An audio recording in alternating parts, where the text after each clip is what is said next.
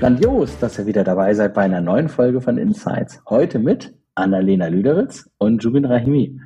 Mit dabei haben wir heute im Call, im Interview, die liebe Ruth Kremer. Du warst ja schon mal bei uns hier. Hallo Ruth. Hallo, schön wieder dabei zu sein. Hi, und auch von mir.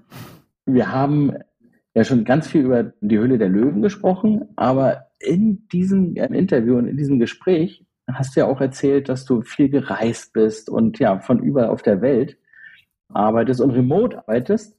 Und viele Firmen haben ja jetzt gewisse Herausforderungen in dem, dem Kontext. Das wollen wir ja einmal beleuchten. Und das zweite Thema ist, wie können Unternehmen die Art und Weise, das Wie in der Firma verbessern zur Arbeit. Das sind ja so die beiden Themenkomplexe. Und ich würde jetzt erstmal anfangen wollen mit dem Thema Workation und Remote-Arbeiten. Das ist auf jeden Fall etwas, was ich hochspannend finde. Und bei uns in der Firma wünschen sich das viele Mitarbeiter. Und ich stehe jetzt so vor der Frage, wie könnte ich das denn gut machen? Und was, was ist, was ist toll?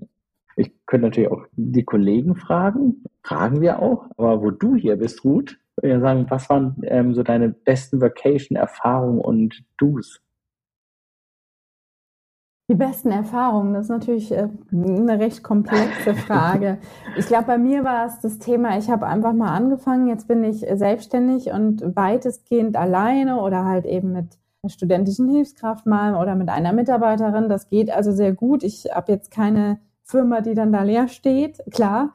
Mm, aber es war doch irgendwie so, dass es für mich immer, also es hat mir immer sehr viel gebracht, so ein bisschen aus dem Alltagstrott rausgerissen zu werden. Natürlich muss man auch wirklich den Willen haben, an einem schönen Ort zu arbeiten. Ne? Ich finde es immer so schön, wenn Leute sagen, ja, du arbeitest, wo andere Urlaub machen. Ach, wie toll. Und dann sage ich immer so, ja, ich arbeite, wo andere Urlaub machen. Das ist halt auch, ne, das muss man auch wollen. Das muss man auch für sich rausfinden, wie das funktionieren kann, dass man das dann auch tatsächlich tut und eben nicht nur mit am Strand liegt. Und ja, ich habe aber für mich einfach festgestellt, dass ich auch sehr gut produktiv sein kann in solchen Umgebungen und habe über die Jahre auch festgestellt, dass es aber tatsächlich immer mehr Unternehmen gibt, auch größere Unternehmen, die das ihren Mitarbeitern ermöglichen. Also es scheint doch irgendwie zu gehen. Und gerade in den typischen Bürojobs, weil sagen wir mal ehrlich, meistens braucht man für das, was wir tun, nur Internet.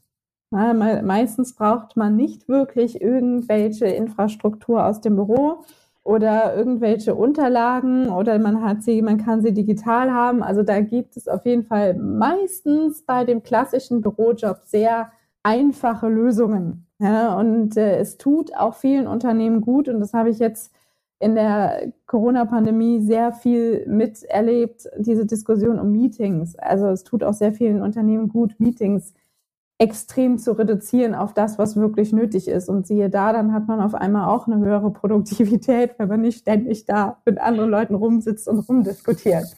Das finde ich ein sehr, sehr spannender Punkt gerade. Ja, zu Beginn der Pandemie habe ich nämlich auch angefangen, im Homeoffice zu arbeiten für zwei volle Jahre. Zu Beginn ja, hat sich das sehr, sehr schwer gestaltet für mich, weil ich da erstmal reinfinden musste, es war ein ganz anderer Fokus plötzlich. Ja, heute kann ich auch sagen, ich arbeite sehr gerne von zu Hause, aber das führt mich auch so ein bisschen zu der Frage, du hast eben aufgegriffen, man muss den Willen haben, da zu arbeiten, wo andere Urlaub machen. Hast du da für dich irgendwelche Tipps oder auch die du den Zuhörerinnen äh, mitgeben kannst, wie man das vereinbaren kann, an einem schönen Ort zu sein und trotzdem den Fokus auf der Arbeit zu behalten und natürlich auch dennoch das schöne Land vielleicht mal mit anzusehen und da die Waage zu finden? Mhm, also ich glaube, bei mir war es vor allen Dingen das, dass ich mir immer sehr viel versucht habe, klar zu machen, dass es auf der einen Seite ein Privileg ist, dass ich eben da sein kann und eben länger da sein kann als für zwei, drei Wochen, nämlich auch mal irgendwie sechs Wochen oder ja, so bei mir der Klassiker vier bis sechs Wochen oder auch mal länger, wenn man eben möchte. Und äh, dass das aber eben seinen Preis hat. Ne? Das ist halt eben, ja, dass es halt eben kein äh, kein Instagram-Leben ist, sondern dass man eben noch andere Dinge tun muss. Und also es gab, es kommt viel aufs Mindset und auf die Motivation an. Auf der anderen Seite, was mir am Anfang sehr geholfen hat, war mir auch immer so Themen vorzunehmen, dass ich sage, okay, ich habe eine gewisse operative Arbeit, die ich natürlich erfüllen muss und ich habe Coachings, die ich mache.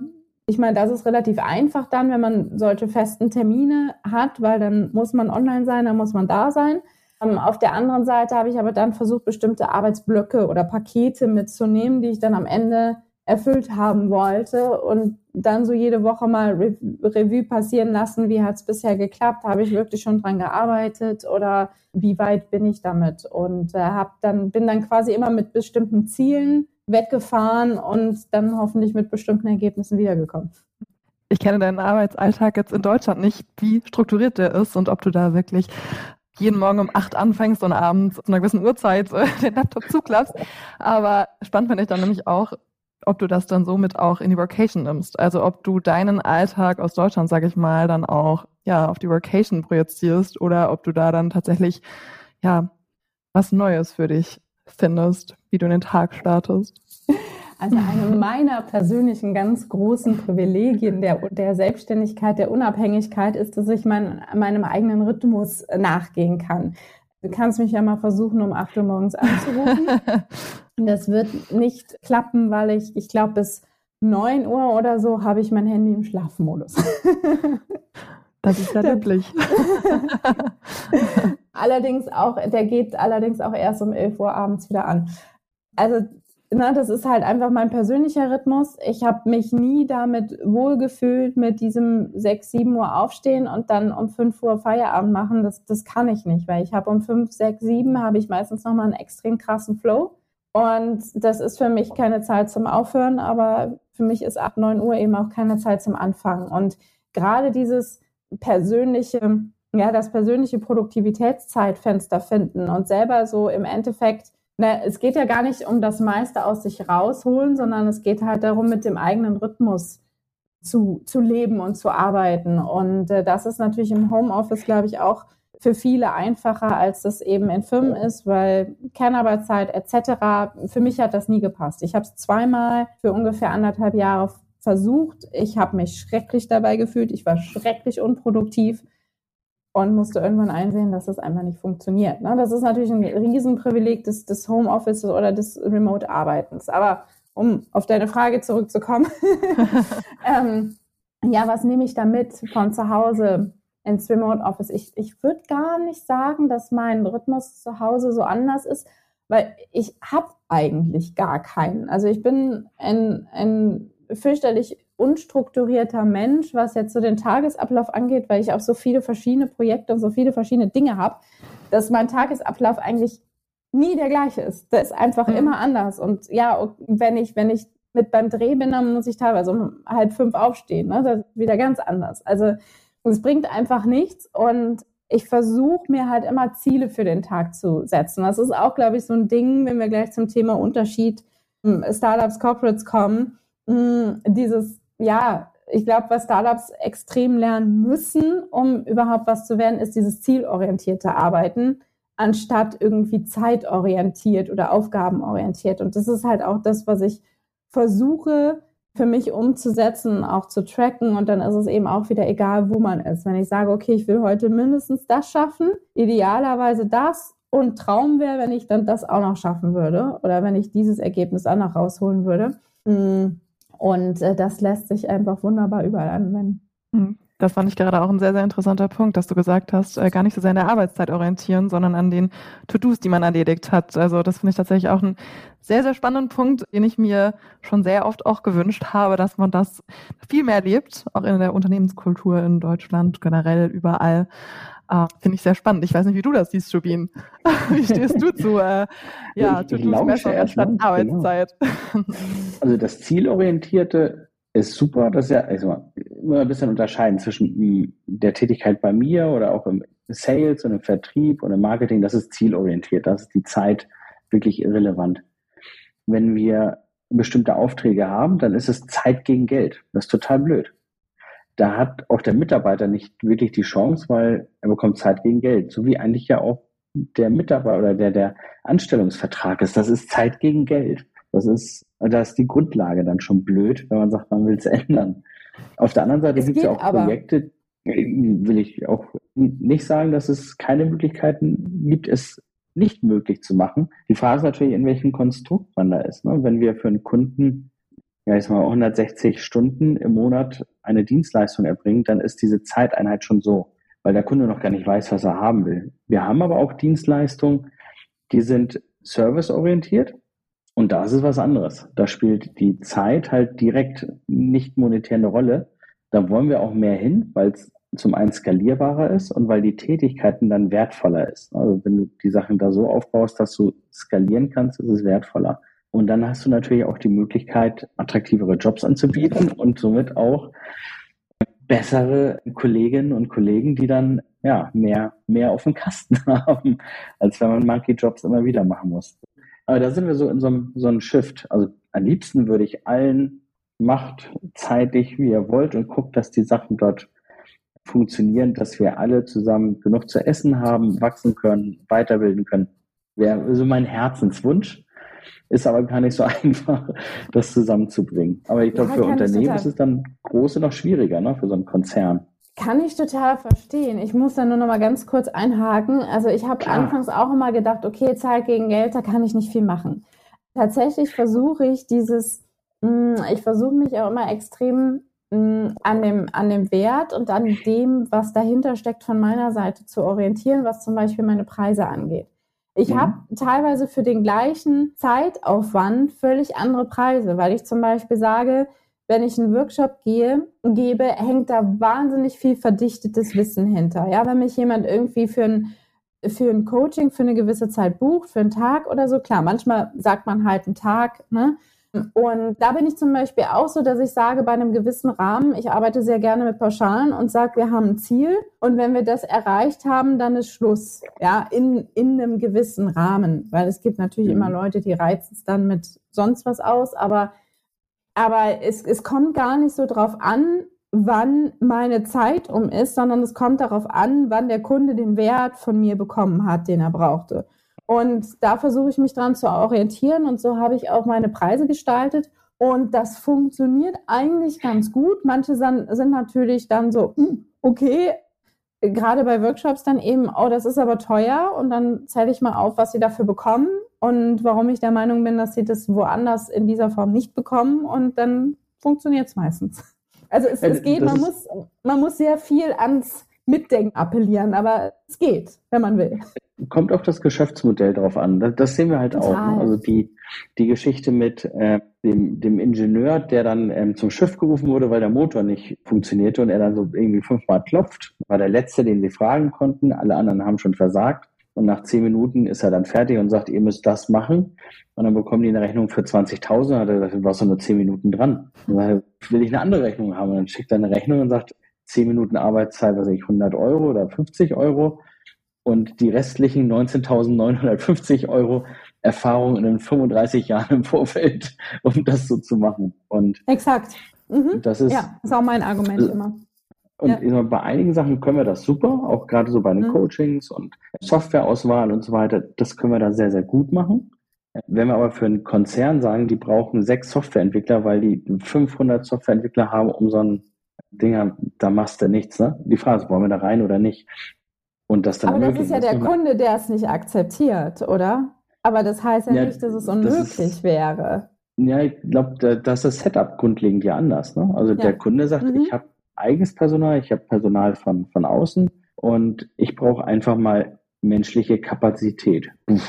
Und die wird ja, in Stunden gemessen und wir können gar nicht sagen, das ist es uns wert. Genau, das, das ist ja, glaube ich, der Punkt, wo einfach das Mindset generell äh, ja eine Veränderung äh, braucht. Jetzt nicht nur bei uns, sondern das bedarf dann ja in generell jeglichen Branchen oder anderen Unternehmen auch, dass das in der Summe funktionieren kann. Also klar, das kann man unternehmensintern, aber klar, wenn man dann nach außen geht und Mitarbeiterkapazität quasi verkauft und das Unternehmen das noch nicht so lebt, dann ist das verständlich, dass das super schwer ist. Das, ja, das ist natürlich eine Reise glaub, dahin. Ja, es ist auf jeden Fall spannend, weil wir jetzt einen Diskurs haben. Ne? Das wäre total schön, aber ich kann ja sagen, von, von, meiner Warte aus, ist entweder wir machen das Geschäftsfeld nicht und wir machen erstmal nur Festpreis-Gewerkverträge und versuchen die so zu platzieren. Oder man ist halt in diesem Zeit gegen Geld ähm, weil es nicht klar ist, was sie machen. Also wir haben ja Kollegen, die sind dann halt beim, beim großen Konzern und da wissen die nicht, was die in Woche, in Woche zwei, drei, vier machen. Das bekommen sie dann rein, weil es dann in diesem Gesamtprojektplan ist. Das ist so ein bisschen, ja, ist uncharmant, nennt sich auch Buddy Leasing, ne? Also ein schrecklicher Begriff dafür. Nee, ich Wollen total. Also ich, ich verstehe ne? es total. Aber es ist ja dann der Kunde, der es auch nicht anders sehen will, quasi, ne? der diese festgefahrenen Strukturen hat und da einfach auch nicht umdenken kann. Aber ich bin ja, trotzdem irgendwie der Meinung, es wäre, wenn alle es wollten, wäre es auch nicht unmöglich. Und ich glaube auch, dass es insgesamt nicht nur den Mitarbeitern, sondern auch den Firmen gut tät, zu schauen, ich, kann man das nicht in Ergebnissen definieren. Ich bin ja schon mal total froh. Also schlussendlich will man ja Ergebnisse und die agile Softwareentwicklung geht ja auch in die in diese Richtung, das an Ergebnissen zu messen. Insofern, das ist total total gut. Aber ich bin froh, dass die Konzerne jetzt immer mehr auch davon weggehen zu sagen, es müssen alle an einen Ort. Ne? Also Montagmorgens Red Eye Flight, die ganzen ähm, Berater, Software, die dann in die Konzerne irgendwo rein müssen, um dann halt zu sagen, wir können da besser und schneller was machen wie gesagt, teilweise ist okay, aber wenn man es dann remote macht, hat man natürlich auch die Möglichkeit in der Vocation wieder oder ich mache es von irgendeinem ganz anderen Ort, wo ja. ich zu meiner Lebensphase besser passe. Das merken wir, dass da werden die Unternehmen offener. Also dass sie sagen, die Kollegen müssen nicht immer vor Ort sein, das ist nicht so wichtig oder gar nicht. Wir sind eine Remote Company geworden. Mhm. Und das ist, das ist dann schon, schon schöner. Ihr schmunzelt beide, ne? Dieses, ja, ich habe auch die, viele schon getroffen dieses und letztes Jahr. Also schon spannend, wie sich das auch so ein bisschen umschiftet, weil früher habe ich auf meinen Reisen eigentlich nur andere Selbstständige und Unternehmer getroffen. Und jetzt treffe ich auch immer mehr Festangestellte. Schon spannend. Ja, das ist, denke ich, einfach auch was, was wir ja als Positives aus der Pandemie herausnehmen konnten, dass da ähm, zu einer gewissen Zeit auch der Zwang war, sage ich mal, dass remote gearbeitet werden musste aufgrund der pandemischen Lage und ja, die Unternehmen natürlich auch gemerkt haben, okay, die Arbeit wird trotzdem erledigt, was man vorher vielleicht nicht zugemutet hat oder das Vertrauen vielleicht auch nicht genügend da war, um die Mitarbeiter einfach mal laufen zu lassen. Und das können wir auf jeden Fall als ja, großen positiven Punkt damit herausnehmen, schätze ich. Und ich hoffe auch sehr, dass das in Zukunft noch weiter wachsen wird und dass jetzt, wo die Pandemie ihr Ende nimmt oder das Ende in Sicht ist, nicht wieder zurückgeschraubt wird, sondern wir da weiter voranschreiten dann bin ich auch mal gespannt, ja. Also, ähm, genau vor zwei Jahren hatte ich ein ähm, Telefonat mit einem Kunden von uns, die wollten oder haben Teams eingeführt. Und die hatten Office 365 Einführung, dann Teams Einführung und mit dem ähm, Bereichsleiter zu dem Thema gesprochen, wie es so läuft. Und er lehnte sich so zurück und meinte, ja, ich habe jetzt in den letzten zwei Wochen mein Ziel für dieses Jahr erreicht. Wie, was war denn das Ziel? Ja, Einführung Office 365 und Teams für alle Mitarbeiter. Die hatten ein gesamtes Jahr. Die hatten ein gesamtes Jahr vorgesehen und dadurch, dass sie mussten, ging es halt gerade auch durch diese ganzen Gremien, ne? Betriebsrat, HR und Co. durch. Und das größte Problem war die Beschaffung von genügend schnellen mobilen Endgeräten, Laptops und Co. Das hat man auch hinbekommen. Und seitdem sind sie noch relativ stark remote. Aber ich bin auch mal gespannt, wie sich das jetzt ändert, wenn wir so im Sommer wieder in die ja, alten Strukturen fallen könnten. Ja, sagen, bei auch. uns werden wir es nicht machen, aber spannend. aber wie können die Unternehmen noch von den Startups lernen? Also gut jetzt von, von deiner Warte aus. Mhm. mhm ich glaube auch, also Aufgabenorientiertheit, ne? ja, genau, dieses Wie ist immer die große, die große Frage da. Ne? Also ich glaube, Aufgabenorientiertheit ist eine Sache. Auch diese Notwendigkeit, Startups haben ja einfach eine viel stärkere Notwendigkeit, jegliche Form von von zu viel, von ne, dem Lean Management, dem berühmten Waste zu reduzieren, das loszuwerden. Und durch diese Notwendigkeit sind sie da, glaube ich, auch eine ganze Ecke brutaler. Ne? Ein ganz großes Thema sind ja, das kriege ich auch immer von vielen Leuten noch mit, die in größeren Firmen arbeiten, sind eben die Meetings. Auf LinkedIn ist auch alles voll davon, von Diskussionen, wie man Meetings reduzieren kann und die Zeit reduzieren kann. Und ich kenne das selber aus meiner Firmenzeit, dass ich mir oft gedacht habe, so, boah, heute sind wieder drei Meetings, da bekommst du wieder nichts geschafft. Ja, und dann bin ich da aus dem dritten Meeting raus und habe mir gedacht, was für ein bescheuerter Tag, ja, weil irgendwie hat es nichts gebracht. Meine Anwesenheit war da irgendwie gar nicht nötig, beziehungsweise ich hätte auch nur zu meinem Punkt kommen können oder was auch immer. Und es war einfach total sinnlos. Und das ist halt was, das können Startups sich nicht lange erlauben, weil dann funktioniert es nicht mehr. Und oft ist man ja so, dass man ähm, die Mitarbeiter gerade so bezahlen kann. Also dass es halt wirklich, wirklich eine schwierige Überlegung ist, kann ich mir hier, ich brauche hier dringend noch jemand, aber kann ich mir den leisten? Und wenn ja, dann muss ich denjenigen natürlich auch möglichst sinnvoll nutzen. Und dann wäre es natürlich irgendwie eine äh, ja, an Selbstmord grenzend, wenn ich den dann die ganze Zeit in Meetings schicken würde, diesen teuren neuen Mitarbeiter oder die Mitarbeiterin. Und das ist, glaube ich, auch schon so ein Punkt, ne? diese Effizienz, also dieses effizient sein müssen.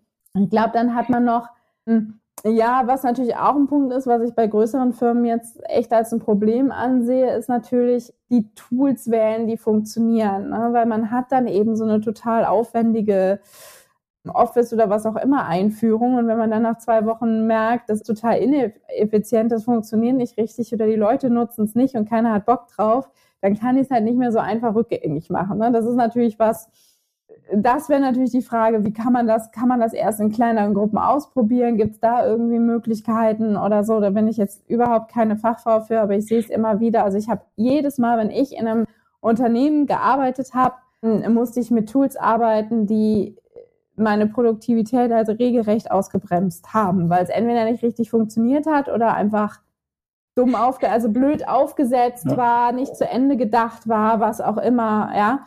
Und das ist natürlich was, was in Startups wesentlich, wesentlich einfacher geht und wo man dann auch nicht so ganz so empfindlich ist, glaube ich, mit, ja, mit, mit Sicherheit etc., was auch nicht immer gut ist, aber wo man halt schneller mal was ausprobiert und auch schneller mal wechseln kann, wenn irgendwas nicht funktioniert. das ist dann auch wieder so ein großes Thema.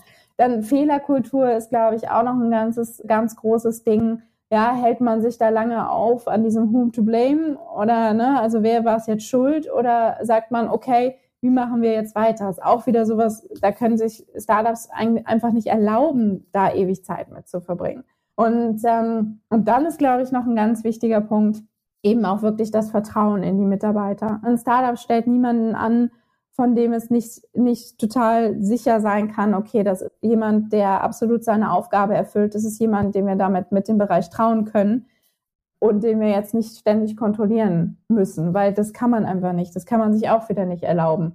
Und das habe ich halt oft auch in großen oder in größeren Firmen erlebt. Ja, dass dieses, ihr müsst hier im Office sein, auch viel mit Kontrolle zu tun hat. Und ganz ehrlich, wenn ich mich da mit meinen Mitarbeitern irgendwie dran aufhalten würde, würde ich zu gar nichts mehr kommen. Ja, ich, es ist mir sowas von fern, in irgendwelche Stunden oder Aufzeichnungen zu schauen und zu schauen, ob die ihre Stunden gemacht haben. Was für mich zählt, ist, dass die ihre Arbeit machen, dass sie mir ihre Ergebnisse zuschecken und dann sehe ich, okay, ich kann damit weiterarbeiten. Wenn nicht, dann geht es zurück und dann überlegt man, wie kann man da vielleicht besser kommunizieren oder whatever. Aber das spielt sich dann ein und irgendwann läuft das und da brauche ich nicht in irgendwelche Zeit Tabellen schauen oder sowas. Sowas ist mir völlig fern und ich glaube vielen Startup-Gründerinnen auch. Ja, das sind ja so die Punkte, die mir einfallen. Aber, ich, Aber gibt bestimmt noch tausend mehr. ich sehe schon Fragen bei dir, Annalena, im Gesicht. ähm, ja, also erstmal, ich stimme dir voll und ganz zu, was die Fehlerkultur angeht. Also ich habe da das auch schon so von zwei Seiten jetzt mitbekommen in meinen jungen Jahren. Ich habe noch nicht ganz so viel Berufserfahrung wie ihr beiden.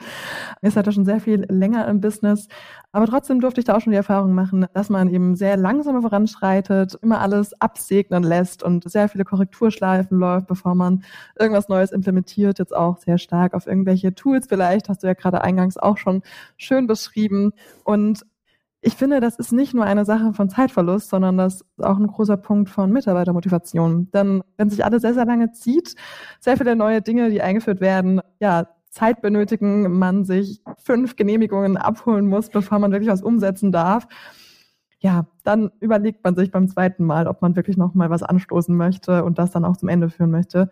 Von daher hat das, glaube ich, so zwei Seiten. Also zum einen eben, ja, der Zeitaspekt, dass man da wirklich vorankommt und sehr, sehr schnell in einem Startup was umsetzt, wo sich Großunternehmen sehr viel abschauen können, meines Erachtens. Und eben auch die Mitarbeiter da, äh, ja, immer mit im Boot zu halten und auch motiviert zu halten, mitzuziehen. Ich weiß nicht, ob du auch schon konkretere... ist, glaube ich, noch ein extra Punkt. Ne? Also ja, die Länge der Entscheidungswege und der Aufwand ist eigentlich noch ein, noch ein extra mhm. Punkt, der auch wahnsinnig wichtig ist. Und beim Startup sind ja kaum genau. Entscheidungswege vorhanden. Irgendwo sind es zwei Punkte, irgendwo läuft es aber auch in einem zusammen, mhm. finde ich. Da natürlich der lange Entscheidungsweg, das ist ja so eine gewisse, so ein gewisses Maß von Sicherheit, sage ich mal, um ja den Fehler vorzubeugen vielleicht auch, ja. wo das Startup dann sagen würde, okay, wir machen das jetzt, wenn es nichts ist, dann ist es halt irgendwie in einem gewissen Maß ein Fehler gewesen, aber dann korrigieren wir halt danach wieder. Von daher ist das vielleicht doch so ein bisschen miteinander einhergehend. Ja, Siehst ja. du das anders, Subin? du, du sitzt ganz äh, stillschweigend und laust. Ja, ich überlege halt und reflektiere auch, wie viele Möglichkeiten haben wir und was können wir noch besser machen. Ich glaube, zu deinem vorherigen Arbeitgeber haben wir schon einen Sprung nach vorne, aber mir geht es einmal immer zu langsam, aber es kommen natürlich auch Kollegen immer wieder auf mich zu und das ist pro Mensch auch unterschiedlich. Und ich glaube, das ist dann auch nochmal spannend. Also nicht nur, ich sag mal, von den Startups dort zu lernen. Klar, du musst schneller sein. Ich weiß nicht, ob die Startups per se bessere Führungskräfte haben oder nicht, aber sie haben anderen Druck und führen dadurch vielleicht auch anders. Haben vielleicht auch bei Entscheidungen weniger Konsequenzen, aber Kern ist, ja, mehr zu übergeben an die Kollegen und wenn man Sachen besser machen möchte und oder Ideen hat, wie kann man das dann adäquat ranbringen? Ne? Also so, dass, dass es dann stützend ist und nicht dazu führt, was du auch gerade gesagt hast, beim nächsten Mal fragst du nach, weil du willst keinen auf den Deckel bekommen. Und das ist, das ist eine Geschichte, die natürlich in Konzernen, und ich habe ja auch eine Zeit lang in Konzernen gelebt, ad absurdum waren. Also das ist, ich hatte ja einen persönlichen Bewacher innerhalb eines des Konzerns, wo ich war. Oh. Die haben mich durch die, durch die Prozesse begleitet, weil ich dann eigentlich auch immer so wie du, Ruth, dann nicht einfangbar war. Also ich habe auch Mails geschrieben mhm. wie, ihr seid alles Geschäftsverhinderer. Also geht nicht. Ne? Also es ist total in, undiplomatisch, aber das war halt der Frust, nachdem ein Deal hat ein, ein Kunde hat gesagt, ja, ich habe, Herr Reimer, ich habe nur gewartet, Ihnen mitzuteilen, dass wir schon fertig sind mit der Implementierung, wenn Sie mir Ihr erstes Sonderangebot hinlegen können. Ich habe sechs Wochen für ein Sonderangebot gebracht. Eine kleine Geschichte für die Firma und eine andere Firma hat da schon den ersten Prototypen fertiggestellt. Und äh, daher echt wie arschig, ne? Wurde ich quasi vorgeführt aber die gesamte Firma und dann voller Frust, weil es dann halt diese Entscheidungswege, ne? Polte immer hoch, ab nach Amerika, wieder runter, wieder hoch, wieder runter. Neuer Monat, neue Regeln, ich durfte das gleiche nochmal machen. Also, hier möchte ich aber gerne auch eines, eine Sache möchte ich hier mhm. gerne nochmal aufgreifen. Du hast eben davon gesprochen, beziehungsweise darüber nachgedacht, ob die Führungsqualität vielleicht eine andere ist in einem Startup als in einem Konzern oder größeren Unternehmen. Hier kommen wir irgendwie, glaube ich, auch wieder auf die Hierarchien zu sprechen. Ich möchte ich gerne auch die Frage an dich, Ruth, geben. Du hast da, glaube ich, ja, bessere Erfahrung oder mehr Erfahrungen und besseren Einblick. Inwieweit sich das vielleicht auch unterscheidet? Ja, die Führungskraft in einem Startup von einem Konzern vielleicht. Weil ich kann mir nicht vorstellen, dass das wirklich, also dass in einem Startup die Qualifikation oder das Wissen sehr viel mehr ist. Es ist sicherlich ein anderes, aber ich finde das sehr schwer zu beurteilen, was da besser oder schlechter ist, wenn man das überhaupt kann. Ich glaube schon, dass, also insgesamt ist meine Erfahrung, dass die Hierarchien in Startups eben wesentlich flacher sind, ja, ähm, dass die Leute da irgendwie anders zusammenarbeiten, beziehungsweise die höheren Hierarchien das auch nicht so, nicht so raushängen lassen. Das fängt vielleicht auch schon bei Kleinigkeiten an, dass eben, wenn es irgendwie ein Backoffice gibt, was Reisen organisiert, dass es dann halt das eben für alle macht und ne, die eben reisen müssen und eben nicht nur den Geschäftsführer oder die Geschäftsführerin oder so. Das sind, das sind wirklich so Kleinigkeiten, ähm, wo, glaube ich, in vielen Startups auch, auch oft auch aus Kostengründen einfach mhm. halt auch nicht so Statussymbole ne, der verschiedenen Hierarchieebenen gibt und das deswegen auch nicht so präsent ist auf der anderen Seite die Führenden aber, glaube ich, auch einen anderen Stil pflegen und kooperativer sind und vielleicht eben auch ein bisschen mehr zuhören und vielleicht hier und da auch oder ja, es ist halt alles sehr pauschal, ne? Es ist halt alles einfach so ein bisschen pauschale Erfahrung, aber eben vielleicht auch ein bisschen mehr mehr wertschätzen auf irgendeine Art und Weise. Also ich weiß, dass ich mich selber halt Chefin auch überhaupt nicht wohlfühlen würde, wenn ich jetzt sagen würde, wir machen das jetzt so. Weil ich einfach möchte, dass jeder versteht, warum wir, das. natürlich muss ich letztendlich die Entscheidung treffen, weil ich trage ja auch die Verantwortung. Hm. Aber ich möchte schon, dass verstanden wird, warum ich das jetzt so entscheide und dass die Leute dann doch irgendwie mitziehen können. Und wir hatten auch, glaube ich, noch nie, ich hatte auch noch mit, mit niemandem dann so eine Situation, wo ich das Gefühl hatte, derjenige war total dagegen oder so, sondern es wird dann im Endeffekt doch mehr oder weniger ein Konsens getroffen und es fühlt sich halt nicht für die Beteiligten so an, als ob da jetzt wirklich einer die Entscheidung trifft, sondern ich glaube, jeder ist es wichtig, dass jeder das Gefühl hat, dass er irgendwie mitredet. Ja, auch wenn es, wenn es hart auch hart käme, trotzdem wieder einer die Entscheidung treffen würde. Aber ich glaube, das kommt in der Realität dann eher selten vor. Und das ist, glaube ich, auch so ein bisschen der Punkt. Es hat viel mit Wertschätzung zu tun. Wahrscheinlich in ähm, dem Zuge dessen auch viel mit Kommunikation. Genau, Kommunikation einfach im Zuge dessen auch, ja. dass alle mit eingebunden sind und da sind ja. wir wieder bei den kürzeren Wegen eben. Schließt sich der Kreis wieder. Ich habe eine ja, so hab ne These. Ich habe eine These. Und zwar, die Startups haben es viel einfacher, weil die allermeisten Startups, die haben ein Warum bin ich überhaupt da? Darüber machen sie sich Gedanken. Und die Mitarbeiter, die dort anfangen, die fangen dort an, weil sie nicht den bestbezahltesten Job bekommen, sondern weil sie mit dem Warum sich identifizieren. Und wenn ich mir überlege, ich bin dann bei Ford, hier in Köln ist Ford einer der größeren Arbeitgeber, da also ich vermute mal, dass die meisten sich nicht identifizieren mit dem Warum von Ford, wenn, ich weiß es gar nicht, ob Ford ein Warum hat, ähm, das hätte. Ich glaube nur, also BMW hat auch kein Warum. Ich glaube, das ist wirklich nur Tesla und Elon Musk, der sein größeres Warum drum, drum baut, ne, dass er da ganzheitlich mo nachhaltige Mobilität anbieten möchte. Deswegen auch die Solardächer mhm. und äh, die, die Solarstation oder die, die Tankstation oder die, die Tankstation eher. Ähm, ja, ich glaube auch Ford hat irgendwann mal ein Warum, ne? Die haben es nur irgendwie auf dem Weg zum Geldverdienen vergessen. Ja, das kann, kann gut sein. Irgendwo, ist irgendwo liegen geblieben, das Warum. Und dann ähm, ist es ähm, aber, auch viel schwieriger, ne? Also auch viel mhm. schwieriger, dann halt die Kolleginnen und Kollegen mitzunehmen, wenn man dieses Warum nicht, nicht so richtig hat. Wäre jetzt so meine These, weiß ich nicht. Und ich finde das total spannend, weil ich glaube, da schließt sich tatsächlich so ein bisschen der Kreis jetzt auch wieder zur Workation. Weil die Leute haben, glaube ich, immer mehr, das wird halt immer mehr, oder Remote-Arbeiten woanders etc., das wird halt immer auch mehr der Trend, auch bei Angestellten.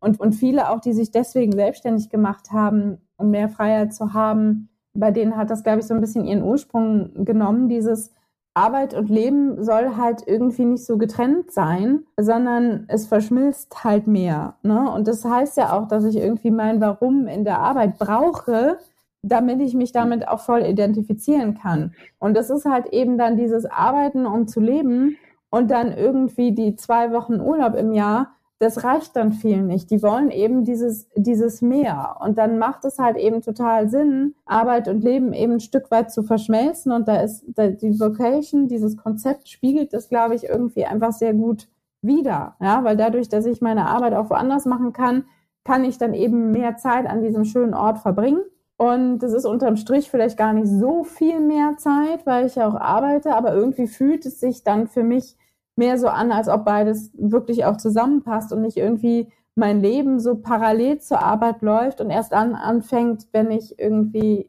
wenn ich irgendwie abends nach Hause fahre oder so.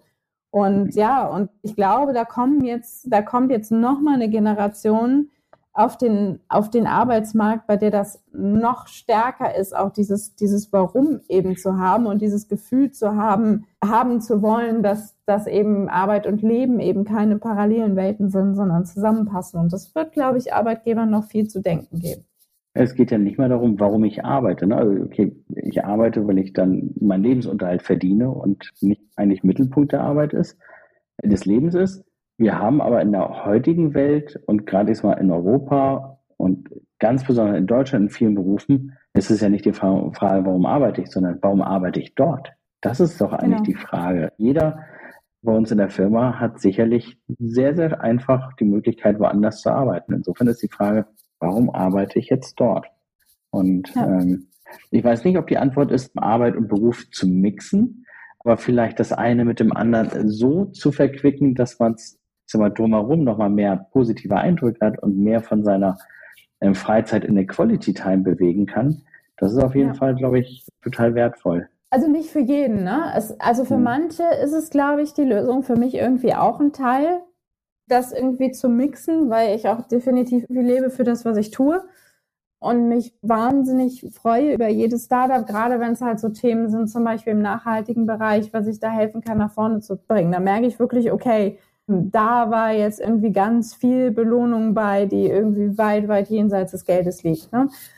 Aber das, das muss ja auch gar nicht für jeden sein. Also ich glaube, da muss jeder, und ich glaube, das ist einfach ein starker Trend, dass, dass das eben, ja, eben nicht so mega klar abgegrenzt, sondern sich vielleicht ein bisschen verquicken lässt. Wie, ne, Workation ist ja so ein bisschen diese, diese eher lose Verquickung.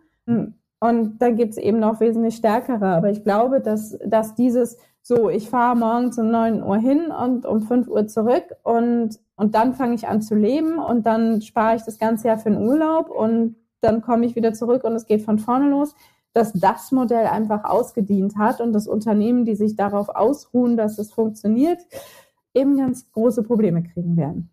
Oder das auch schon haben. Das würde ich tatsächlich so unterschreiben. Da bin ich mit dir einer Meinung. Das sehe ich auch ganz stark im Kommen. Und du hast eben von der Generation gesprochen, die auch äh, in den Job jetzt eintritt und irgendwie, ja, das Arbeitsleben ein bisschen anders wahrnimmt. Ich bin da ja irgendwie auch so an der Grenze zu dieser Generation. Also vielleicht zwei, drei Jahre drüber, aber viel mehr nicht. Von daher bekomme ich das natürlich auch sehr viel mit, was da für Werte wichtig sind, auf was man Wert legt. Und da kann ich das sehr, sehr gut nachvollziehen und unterschreiben, dass eben das Geld ja immer weniger wert ist quasi und die Lebenszeit, die Quality Time, wie wir es gerade so schön genannt haben, immer mehr an Wert dazu gewinnt. Und deshalb bin ich da auch ganz stark der Ansicht, dass sich das in den nächsten Jahren ändern wird oder auch ändern muss, um da auch die ja, junge Generation mit ins Boot zu holen und ja, für die junge Generation quasi sinnvolle Arbeitsplätze zu schaffen, wo dann auch ja, die Lust mit dabei ist und die Motivation, den Job auch auszuüben auf lange Sicht. Ich finde eure beiden letzten Absätze super, super Schlusswort. Und für ähm, ich habe jetzt viel gelernt in dem Zuge auch. De facto quasi für unsere Zuhörer und Zuschauer total spannend und für mich von euch beiden eine Menge gelernt. Insofern danke und Annalena, danke für das Mitinterviewen von, von der Ruth Krämer. Vielen Dank, dass ich dabei sein durfte. Gerne. Und ja, auch danke, Ruth, nochmal für deine Zeit. Sehr gerne. Mega spannendes und, Thema. Und vielleicht, ich würde ja hoffen, dass wir vielleicht dazu auch wirklich eine Kommunikation und Diskurs dann halt in den Kommentaren unten anstoßen können, weil es ist wirklich, ähm, ich glaube, grundlegend für uns, ähm, für uns alle. Und insofern danke nochmal. Danke dir für das Zuhören und ich wünsche dir noch einen schönen Tag oder Abend. Du kannst diesen Podcast über alle gängigen Kanäle abonnieren und erzähle deinen Kollegen und Freunden davon. Je größer die Community wird, desto mehr Inhalt und Diskussion können wir für dich transportieren und erstellen.